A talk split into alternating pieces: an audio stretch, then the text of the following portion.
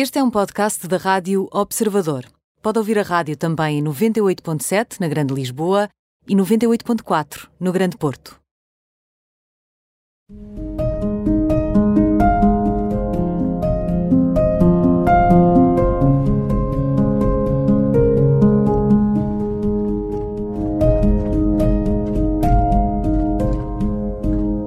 Olá, sejam bem-vindos a mais um Isto de Ser Mãe, um programa dedicado às maiores preocupações do dia a dia dos pais. Eu sou a Fabiola Carletis, consultora de moda e beleza da MAG e mãe da Francisca, de dois anos e meio. Eu sou a Catarina Balester, jornalista da MAG e tenho uma filha com dois anos, a Carmo.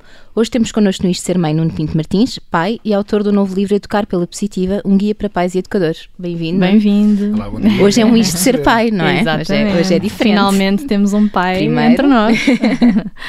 Nuno, até 2015 foste advogado e jornalista e depois nesse ano decidiste mudar um bocadinho o rumo da tua vida e agora és formador e trabalhas junto de muitos pais. Porquê é que essa mudança aconteceu? Teve a ver com os teus filhos também? Também, também. Costumo dizer que estou na minha terceira vida. Porque a primeira foi de, de advogado. Eu, há 20 anos, comecei a trabalhar na área de Direito de Família e Menores, precisamente. Portanto, sempre estive muito Já, ligado já estava Exato. ligado. eh, à educação, é verdade. E hum, acabei depois por ser por seguir por outra paixão que foi surgindo, pela do jornalismo. E em 2015 eh, eu já tinha uma, uma grande vontade de mudar de vida, sobretudo porque já tinha dois filhos. Tenho um menino eh, hoje com 9 anos e meio e uma menina com 5 anos e meio. Sentia na altura que tinha muito, muito pouca disponibilidade para eles. Hum, e a minha prioridade de facto era, era ser pai, mas Claro. ser pai a sério. E Acho sentia sentimos muito. todos isso. é? É verdade, e sentia muito, sentia muito frustrado porque tinha muito pouco tempo com eles e depois, quando estava com eles, muitas vezes estava com a cabeça no trabalho. E hum, eu costumo dizer que hum, não há coincidências e, e as circunstâncias às vezes tornam-se também escolhas. O que acontece em 2015 é que há um despedimento coletivo na empresa onde eu estava a trabalhar enquanto jornalista eu vi sempre aquilo como uma oportunidade. Exato. Pode parecer estranho, as pessoas à minha volta viram o mundo cair e agora o que é que vais fazer? e eu vi aquilo E como uma grande pensaste, agora sim vou. É janela, agora, não é? é agora. Eu já tinha um projeto na cabeça, eh, lá, lá está que não o pus na altura hum, hum, a trabalhar ou não avancei com ele porque tinha demasiado trabalho.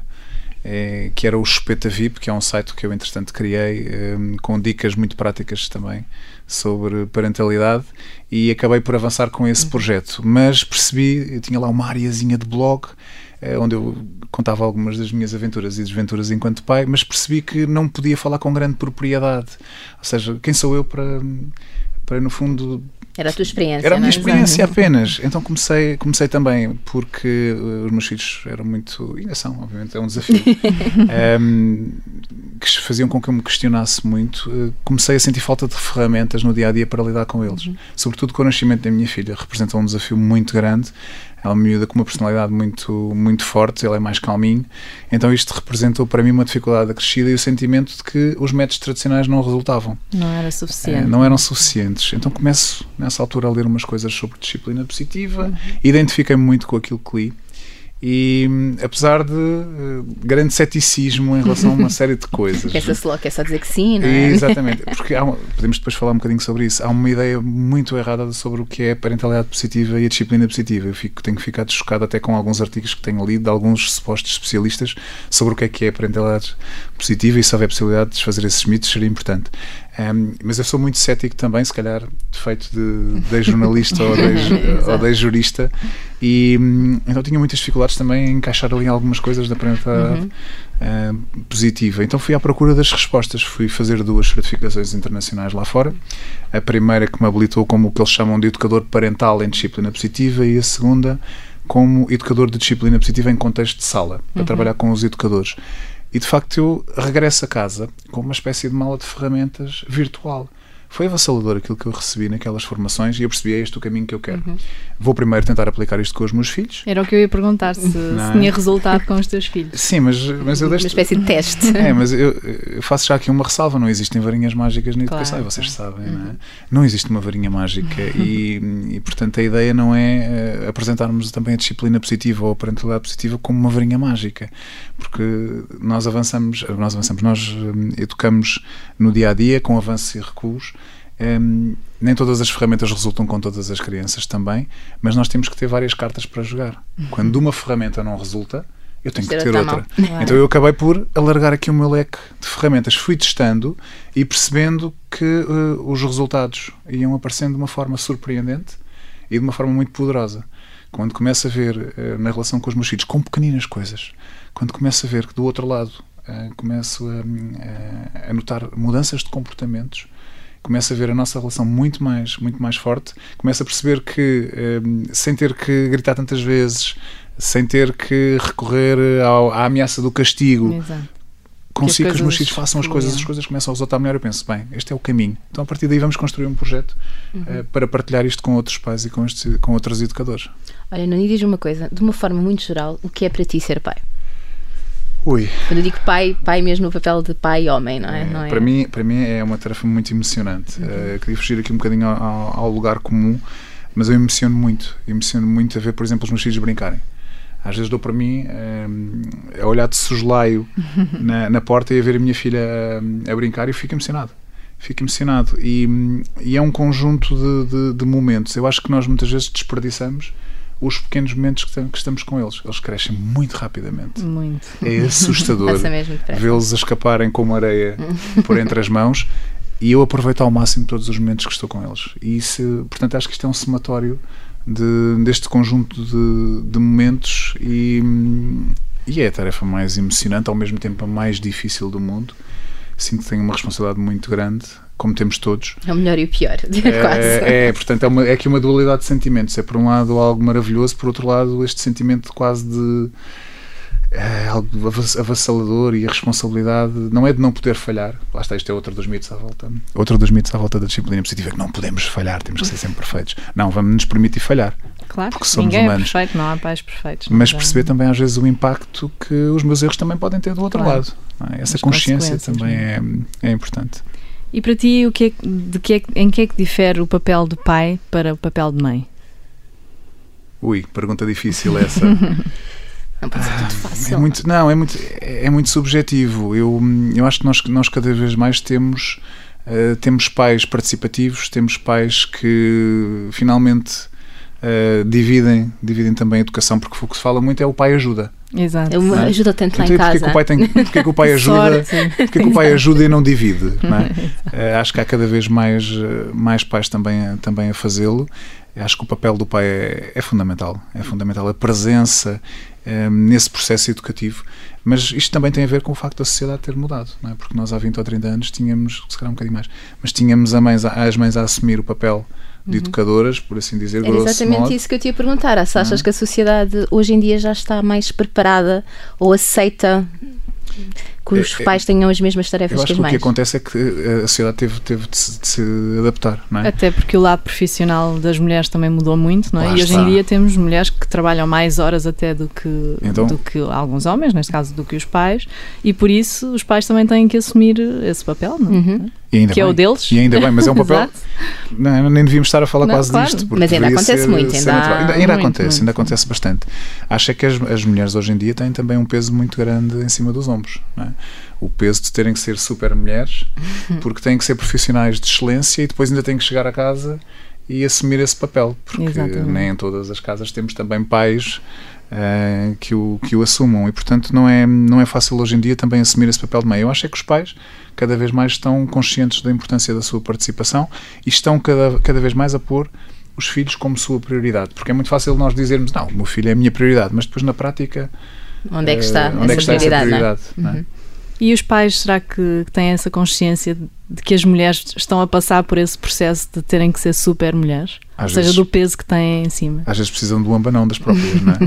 É, Às vezes e às precisam vezes de um nem assim, abanão. não é? E às vezes nem assim, é verdade. Mas, mas temos também muitas mães que estão, estão à, à beira quase do ataque de nervos, porque, como têm profissões muito exigentes E não querem falhar em nenhum dos campos, e não é? não querem falhar, lá está esta pressão que nós nos autoimpomos ou que as, as mães se autoimpõem, e também é uma pressão eh, que vem dos olhares, não é? Claro. aquela, aquela competitividade e os julgamentos. Portanto, não é Exatamente. fácil lidar com isso. E eu acho que os homens começam também, eh, quanto mais não seja porque são abanados, mas mesmo que não sejam, começam a perceber que têm que se chegar à frente eh, cada vez mais. E as crianças precisam desse, hum, dessa presença, dessa desse porque os, os, pais também o pai a figura do pai também diz muitas vezes que o pai é o, é o primeiro amor da filha e o primeiro herói do filho é? então isto acho que diz tudo da responsabilidade que, que tem. Acho que as coisas estão um bocadinho mais equilibradas, mas se me permitem, um, ainda estamos muito longe, se calhar, do cenário ideal. Basta ver que eu ando pelo país todo, desde que criei a, a Academia Educar pela Positiva, eu ando pelo país todo a dar uh, workshops e palestras e um, a minha percentagem de homens, de pais que eu tenho nas salas, uh, se calhar equivale a 5%. Pois, Estamos a falar pouco. de um em cada 20 ou 30. Achei que ainda me foste dizer uns 30, 20%. É muito, sim, que é um muito, muito baixo. Muito, muito baixo. Portanto, ainda temos. Sim, ainda há aqui um grande trabalho pela frente. É, e a mentalidade ainda é um bocadinho do vai lá tu aprender e depois diz-me. Exato. As mães contam-me, não é? Não, isso acontece, por exemplo, nos cursos de pré-parto. Ah, sim. Eu lembro-me de ver, no meu caso, o meu marido acompanhou-me, mas muitas mulheres sozinhas, sozinhas, porque o marido, mas para quê? Quer dizer, depois diz-me é como comigo, é que se faz. Não. Tu é que lhe vais dar banho, por isso tu é que, pronto, tu é que vais parir, não é? Quer dizer. Então, mas isso acontece muito e até às vezes falamos entre nós de alguns casos em que, por exemplo, a mãe, o pai vai sozinho ao médico com o filho e perguntam imediatamente pela mãe, não é? Ou a escola, uh, então e a mãe, onde é que está? Ou porquê é que não veio a mãe, não é? Isso ainda, isso ainda acontece muito. É verdade, é verdade. Achas que pode ser também por ser visto, a mulher ainda vista como a cuidadora primordial? É difícil mudarmos mentalidades leva umas gerações. quando falamos de especialistas sim, ou médicos, se calhar de outra, de outra geração, da geração mais é, velha. Sem dúvida, acho que para mudar gerações, para mudar a mentalidades precisamos de, de, algumas gerações. As coisas vão mudando, vão mudando muito lentamente, mas ainda há essa ideia, não é? Então, se a mãe não está presente nos principais momentos, por acaso é o pai porque a mãe não pode, por uhum. alguma razão, há logo essa pergunta. Então, e a mãe? Que, mãe, que raio de mãe é esta? É? Se o pai está ausente, não, Está aqui, é, está aqui é a mãe normal, a assegurar. É? A mãe está a assegurar. Ainda Sim, é um que bocadinho... o Torrino, o Torrino da minha filha deve pensar de mim. Nunca fui a uma consulta dessas. Por, por horários, por coincidência, Exatamente. sempre foi o meu marido aí com ela. Portanto, não sei, se calhar acha que ele é pai, é solteiro. um, Nuno, pegando naquilo que estavas a dizer ainda dos papéis, achas que ainda há tarefas mais adequadas a homens e outras a mulheres? Ou isso é uma ideia completamente datada? Acho que é Ou achas uma, que a sociedade ainda já, tem acho que é uma ideia bastante retrógrada já, porque hum.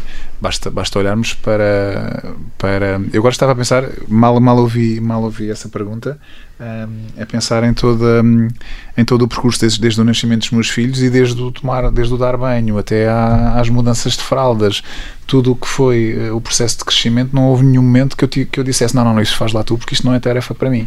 um, não sei, não sei se há muitos homens que ainda o veem, mas não nos podemos esquecer que ainda vivemos numa sociedade de certa forma tradicionalista. Fechada, um pouco fechada. Uh, então, em determinados meios, não tenho dúvidas, e quando vou para o interior vejo grandes, grandes diferenças grandes diferenças e, e, e portanto aí então Notas ainda muito. mais noto noto muito quando saio de Lisboa e quanto mais para o interior vou noto essa essa diferença e grandes especificidades sobretudo que têm a ver com, com este papel do pai e o papel da mãe eh, muito vincados e portanto há uma grande uma grande diferença aí entre entre papéis diria que se calhar nas grandes cidades as coisas já se esbatem um bocadinho e esse preconceito já enfim, tem tendência, mas lá está, estas mudanças são, são, todas muito lentas. É um preconceito que eu penso que tende a esbater-se um bocadinho, mas acho que vai levar muitos anos. Uhum. Nuno, tens um rapaz e uma rapariga, e há pouco falavas da questão de, de ser o super-herói e o primeiro amor. Um, tu concordas com aquela ideia de que os rapazes são mais apegados às mães e que as meninas são mais aos pais? E porquê é que achas que isto acontece? Dizem que sim, dizem que sim. Não, não, a minha experiência não corrobora. não corrobora. Uh, acho que os meus filhos têm uma ligação muito forte com o pai e também têm uma ligação muito forte com a mãe e não vejo minimamente não essa distinção. Essa diferença. Eh, se calhar diria que isto tem tudo a ver, tem tudo a ver com a presença, uhum. com a presença de cada um. Ora, se o pai neste caso está extremamente presente, uh, nós invertemos um bocadinho lá em casa até a tendência tradicional, porque o pai tem mais tempo disponível a mãe tem, tem horários mais apertados mais para cumprir, é? mais chega mais tarde a casa e o pai é que assume é o papel que tradicionalmente Exato. está mais, mais ligado à mãe. Uh, depois a mãe está muito presente quando, quando está, mas eh, esta, este facto de ser o pai a gerir uh, grande parte do dia a dia com os filhos, se calhar traz depois esta proximidade. Então eu tenho tanto por parte da minha filha essa relação uhum. muito forte do Sim. pai, pai, mas o meu filho temos uma, uma, uma ligação incrível. Mas achas que tem tudo a ver com a presença tem, dos pais? Tem. Sim, não tenho dúvidas, não tenho dúvidas sobre isso. E desde que tornaste formador e das esses workshops pelo país, quais dirias que são assim as duas, três principais dúvidas dos pais? Em primeiro lugar, a questão dos, dos comportamentos, os, os comportamentos desafiantes não sabem muitas vezes ou não têm ferramentas para, para lidar com eles. Tentamos fazer também ali uma partir ali de uma, de uma reflexão sobre o exemplo também que estamos, que estamos a dar. Eu digo sempre que não, eu não pretendo ensinar ninguém a educar porque os únicos especialistas nos uhum. seus filhos são os próprios pais. Então a ideia é, é refletirmos de uma forma também um, profunda e séria sobre que exemplos é que estamos a dar. Uh, para percebermos o que é que podemos estar a passar em termos de mensagem para o outro lado. Mais uma vez, isto não exige sermos perfeitos, Sim. sem dúvida. Uh, aliás, a disciplina positiva diz algo que para mim é, é maravilhoso. A disciplina positiva parte desta, desta ideia de que devemos passar a ver os erros como fantásticas oportunidades para aprendermos e que devemos dar valor à própria imperfeição. Portanto, isto desconstrói desde logo o Sim, mito de que disciplina positiva ou educação positiva é sobre sermos perfeitos. Não. Vamos de facto olhar para o erro como ainda bem que eu errei. Eu, e, ou ainda bem, por exemplo, que a criança errou. Porque se a criança errou, eu tenho uma oportunidade fantástica para a ensinar a da próxima vez, se calhar, não cometer este erro. Um, e é fantástico esta, esta mudança de paradigma. Não achas que é mais difícil educar nos dias de hoje, com tantas correntes diferentes? Eu não gosto de fazer essas comparações. Acho que hoje temos muito mais informação, mas isso pode ser uma faca de dois gumes. É? Porque então temos tanta informação, temos se calhar vários modelos educativos e o que é que, o que, é que faz mais sentido? É? Quando lemos tantas coisas, então eu agora sigo o quê? acho que devemos seguir um bocadinho aquilo que é também o nosso, o nosso instinto, aquilo que nos fizer sentido. Aqui, a mim, o que me faz sentido é este caminho da disciplina positiva, claro. com avanço e recuos, um, porque lá está, nem todas as ferramentas, as ferramentas resultam, porque isto não é não é simplesmente agora vou aplicar e tenho resultados sim, sim. garantidos. Era, bom, não era? É, era ótimo. era ótimo. Não há essa varinha mágica, mas hum, é no fundo extrairmos, se calhar de cada modelo, porque há muitos pontos em comum, extrairmos de cada modelo aquilo que queremos levar connosco. Eu costumo dizer sempre também que hum, as minhas formações, nas minhas formações eu sou uma espécie de buffet ambulante em que eu ponho à consideração das pessoas vários pratos e diga às pessoas, levem, levem convosco aquilo que vos fizer sentido. Claro. Algumas, é, algumas ferramentas, de certeza que vos farão sentido e, e, aplicarão até no imediato, outras se calhar guardarão na gaveta e até poderão utilizar noutra altura, porque cada criança é única. Exatamente. E nós esquecemos disto. Nós parece que temos um, um manual com uh, técnicas educativas e que servem para todos. Então deixa-me lá ver, ora bem, para esta situação qual é o castigo? Para esta situação uh, como é que eu vou resolver? Não é? Como se uh, essas ferramentas servissem, fossem universais, não é? Isso não existe. Nuno, vamos desafiar-te agora a responder uma série de questões rápidas, de forma espontânea, na nossa rubrica Vou Contar Até Três. Vamos a isso? Quando é que mudaste os teus filhos para o quarto deles? Quando é que mudei os meus filhos para o quarto deles? Ui, desde muito cedo, aos seis meses. Aos seis meses há aquela fase inicial do, do berço e depois uhum. vamos trabalhar a autonomia aos poucos. Xuxa, até que idade? A Xuxa. Uh, largaram os dois no dia em que fizeram três anos. Começámos a prepará-los seis meses antes. Então, quando é que vamos largar a Xuxa? Ah, então o que é que acham no dia em que fizerem 3 anos, que já e começam a entrar ali? E no dia, religiosamente, eles dirigiram-se ao lixo para deitar a Xuxa e nunca mais. Até que idade é que usaram fraldas? As fraldas, as fraldas, boa pergunta. Não tenho aqui, não tenho presente, não tenho presente aqui a, a data, para ser muito franco. Ok, é Já saíste de algum sítio por causa de uma birra? Já, e aliás, é uma das, uma das principais estratégias que eu uso é hum, a distração e o redirecionamento, mas saia com eles. então, se for num local público, eu não os vou abandonar e virar-lhes costas. Claro. O que faço é imediatamente pegar neles e com alguma firmeza, mas também respeitando-os, com firmeza e carinho ao mesmo tempo. É também uma das principais ideias da disciplina positiva, é pegar neles e vamos distraí-los lá fora até eles se acalmarem. Tablets ou telemóveis, sim ou não? Para controlar uma birra ou para os entreter? Se for só sim ou só não, eu terei que dizer que sim. Agora, com regras, sim. muitas vezes podemos envolver as crianças na construção das próprias regras. Agora, é preciso que ser criativo e nós podemos ser criativos de uma forma muito simples e arranjar alternativas que permitam que eles não estejam sempre agarrados às tecnologias. Nuno Pinto Martins, muito obrigada por ter juntado a nós no Isto Ser Mãe. Obrigado eu mais uma vez. Acho que muito bem. Podem voltar a ouvir o programa ao final do dia em observador.pt ou em mag.pt. Eu e a Catarina estamos de volta no próximo sábado às 10h30 com um novo tema e um novo convidado. Até lá, queremos saber o que acharam da emissão desta semana com o Nuno Pinto Martins. Comentem nas nossas redes sociais ou enviem-nos um e-mail para isto ser mãe. Eu e a Fabíola voltamos para a semana. Um bom resto de fim de semana.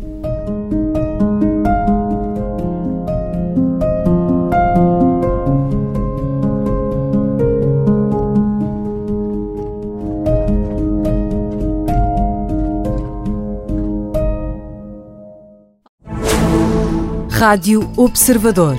Ouça este e outros conteúdos em observador.pt/barra rádio e subscreva os nossos podcasts.